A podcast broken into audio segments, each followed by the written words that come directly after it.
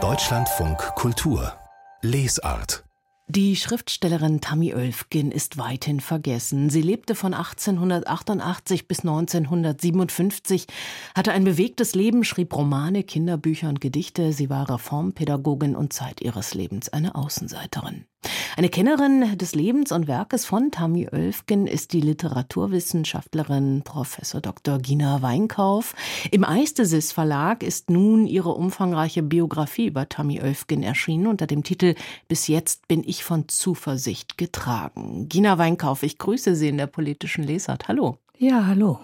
Vielen wird der Name Tammy Oelfgen tatsächlich nicht sagen. Sie hieß eigentlich anders, nämlich Marie Wilhelmine Oelfgen. Wann und wie sind Sie auf sie aufmerksam geworden? Ja, tatsächlich über das von Ihnen erwähnte Kinderbuch.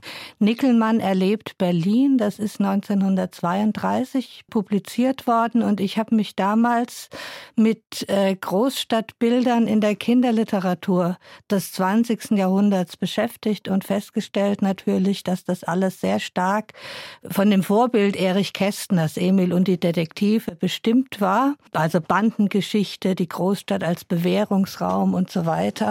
Und Nickelmann erlebt Berlin war ganz anders. Es war eine ganz andere Erzählung. Es gibt eine weibliche Protagonistin und wie der Titel schon nahelegt, äh, geht es nicht um eine Bewährungsgeschichte oder ein Abenteuer, sondern Berlin wird als Erlebnisraum inszeniert und das fand ich damals unglaublich originell, finde ich heute noch. Ich finde immer noch, dass das das interessanteste Werk übrigens dieser Autorin ist. Und ja, und das war in den 90er Jahren und seither interessiere ich mich eigentlich so im Hintergrund für Tammy Oelfken und ich habe dieses Kinderbuch neu herausgegeben. Es ist im Verlag Hendrich und Hendrich erschienen 2020 und bei den Vorarbeiten für das Nachwort, bei den Recherchen bin ich auf viele andere interessante Informationen gestoßen und vor allem auf Menschen, die sich damit beschäftigt und unglaublich viel Material gesammelt hatten dazu. Mhm. Und das hat dann so eine Eigendynamik entwickelt entwickelt. Ich konnte mich überhaupt nicht mehr davon lösen und erfuhr nebenbei auch so viel Unterstützung, dass ich schon allein aus Loyalität meinen Freunden und Förderern gegenüber dabei geblieben wäre. Und äh, über 500 Seiten sind dabei herausgekommen, um genau diese Schriftstellerin, die so sehr in Vergessenheit geraten ist, zu ja umschreiben, beschreiben. Auch ihr Werk spielt natürlich eine zentrale Rolle. Dass sie so wenig Beachtung fand, Gina Weinkauf, hat sicherlich mit vielen Faktoren zu tun. Welche konnten Sie denn identifizieren? Also das ist eine Autorin, die vor 1933 gar keine Zeit hatte, richtig bekannt zu werden. Der quantitativ größte Teil ihres Werkes entstand in den Jahren 1933 bis 1945 und wurde für die Schublade geschrieben, überwiegend. Also sie konnte auch das eine oder andere in Nischenöffentlichkeiten publizieren. Das ist auch ein interessantes Kapitel dabei. Aber das meiste eben nicht und Anders als Schriftsteller des Exils oder bekannte Autoren der inneren Emigration, die sich sozusagen schon vor diesem Datum einen Namen machen konnten, die konnten 1945 an ihrem Ruhm gewissermaßen anknüpfen. Das war bei Tammy Oelfgen nicht der Fall. Das ist einer der Gründe. Und ein anderer Grund ist, dass sie natürlich auch in diese restaurative Epoche der 1950er Jahre nicht so recht hereinpassen wollte mit ihrem äh, Profil und aus politischen Gründen, ja, das muss man so direkt sagen, zweifellos auch ausgegrenzt wurde. In der unmittelbaren Nachkriegszeit haben sich eine ganze Reihe von Kleinverlagen etablieren können, die von den Besatzungsmächten die Lizenz erhalten hatten, weil sie in der Nazizeit politisch unbelastet oder zu den Gegnern gehört hatten. Damit Öfken, ja. ja. Sie war eine Reformpädagogin, sie war politisch unglaublich progressiv. Ich denke, das sollte man vielleicht noch dazu erwähnen. Vielleicht äh, noch mal ein bisschen zurückgespult an dieser Stelle, Gina Weinkauf. Sie hat ja bereits als Jugendliche Gedichte und Novellen geschrieben. Einige davon sind auch in der lokalen Tageszeitung Bremer Nachrichten publiziert worden. Sie kam aus Norddeutschland. Und sie entwickelte sich dann mehr und mehr zu einem Freigeist. Ich sagte schon, einer Verfechterin der Reformpädagogik. Was machte sie denn eigentlich hierzu? Wer oder was prägte sie? Naheliegenderweise würde man jetzt vermuten, die Bremer Reformpädagogik, denn da gab es ja eine ziemlich profilierte und auch prominente linke reformpädagogische Strömung und die hat sie sicherlich auch gekannt. Die haben nämlich auch Kinderliteratur produziert und man sieht die Einflüsse in ihren Kinderbüchern. Aber viel wichtiger als diese Leute, Scharlmann, Gansberg, Karl Danz und wie sie alle heißen, war tatsächlich die Künstlerkolonie Worpswede mit Heinrich Vogeler, zu dem sie und vor allem zu dessen Gattin Martha Vogeler sie lebenslang enge Beziehungen unterhalten hatte. Und Heinrich Vogeler hat ja damals aus seinem ursprünglich äh, jugendstilartigen Barkenhof ein Kinderheim der Roten Hilfe gemacht und hatte unter anderem Unterstützung durch Rilke.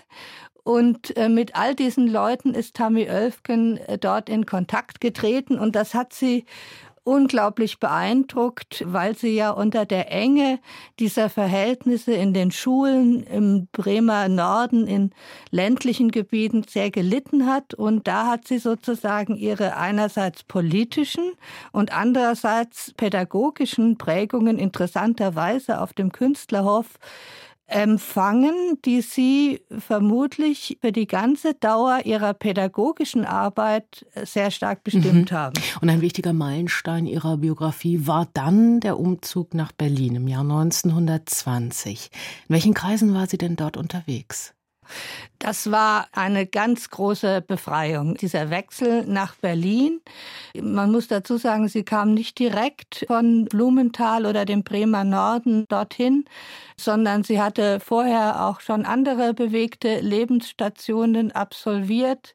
Und in Berlin konnte sie nun endlich unter Verhältnissen arbeiten, die ihren reformpädagogischen Bestrebungen nicht allzu viel in den Weg gelegt haben. Also sie war zum Beispiel tätig im Auftrag der streikenden Eltern an einem Schulprojekt, bei dem eine sogenannte Gemeinschaftsschule in Berlin-Spandau etabliert werden sollte. Und später war sie an anderen, teilweise renommierten privaten reformpädagogischen Einrichtungen tätig und hat im Rahmen dieser Tätigkeit natürlich viele Personen aus der Intelligenzia und dem links reformpädagogisch, lebensreformerisch eingestellten bürgerlichen Lager kennengelernt und unter Nutzung dieser Kontakte dann 1928 eine eigene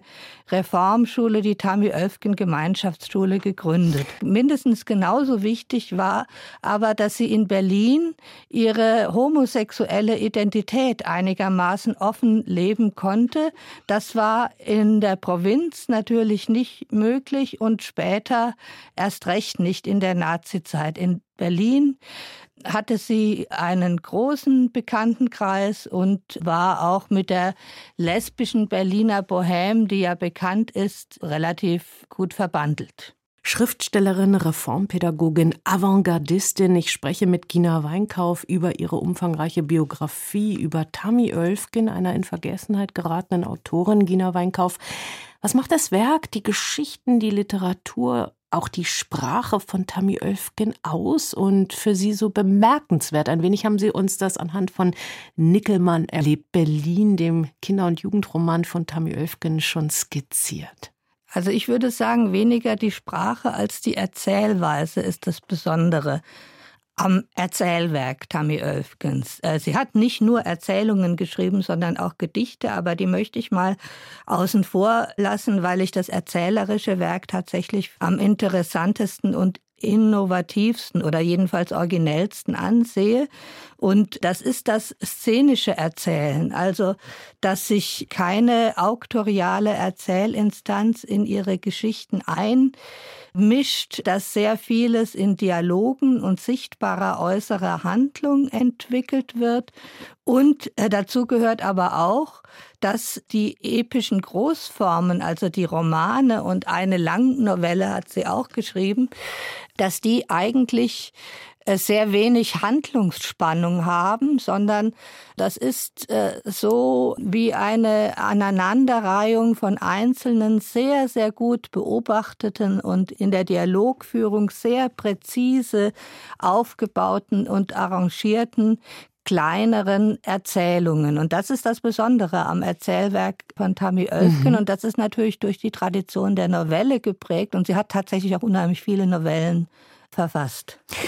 Sie hatten uns schon kurz mitgenommen in das Jahr 1928. Da hat sie nämlich eine eigene Privatreformschule gegründet. Die wurde dann 1934 von den NS-Behörden geschlossen. Was genau dürfen wir uns eigentlich unter Reform vorstellen? Wofür engagierte sich Tammy Oelfgen genau? Ja, das sind teilweise Dinge, die von anhaltender Aktualität sind und auch heute noch in der pädagogisch-didaktischen Öffentlichkeit heftige Kontroversen auslösen. Die klassischen reformpädagogischen Themen eigentlich oder eine sehr besondere Auswahl daraus. Also die Eigenaktivität der Kinder standen stets im Mittelpunkt und zum Beispiel ist ganz charakteristisch, dass sie sich in Worpswede, als sie mit Rilke in Kontakt kam, der auf Bitten von Heinrich Vogeler für diese Schule die dort gegründet werden sollte, ein Lesebuch hätte schreiben sollen. Das fand sie gar nicht gut, weil sie war der Meinung, die Schülerinnen und Schüler sollten ihr eigenes Lesebuch verfassen. Und so hat sie sich auch die Entwicklung zur Schriftsprachlichkeit vorgestellt.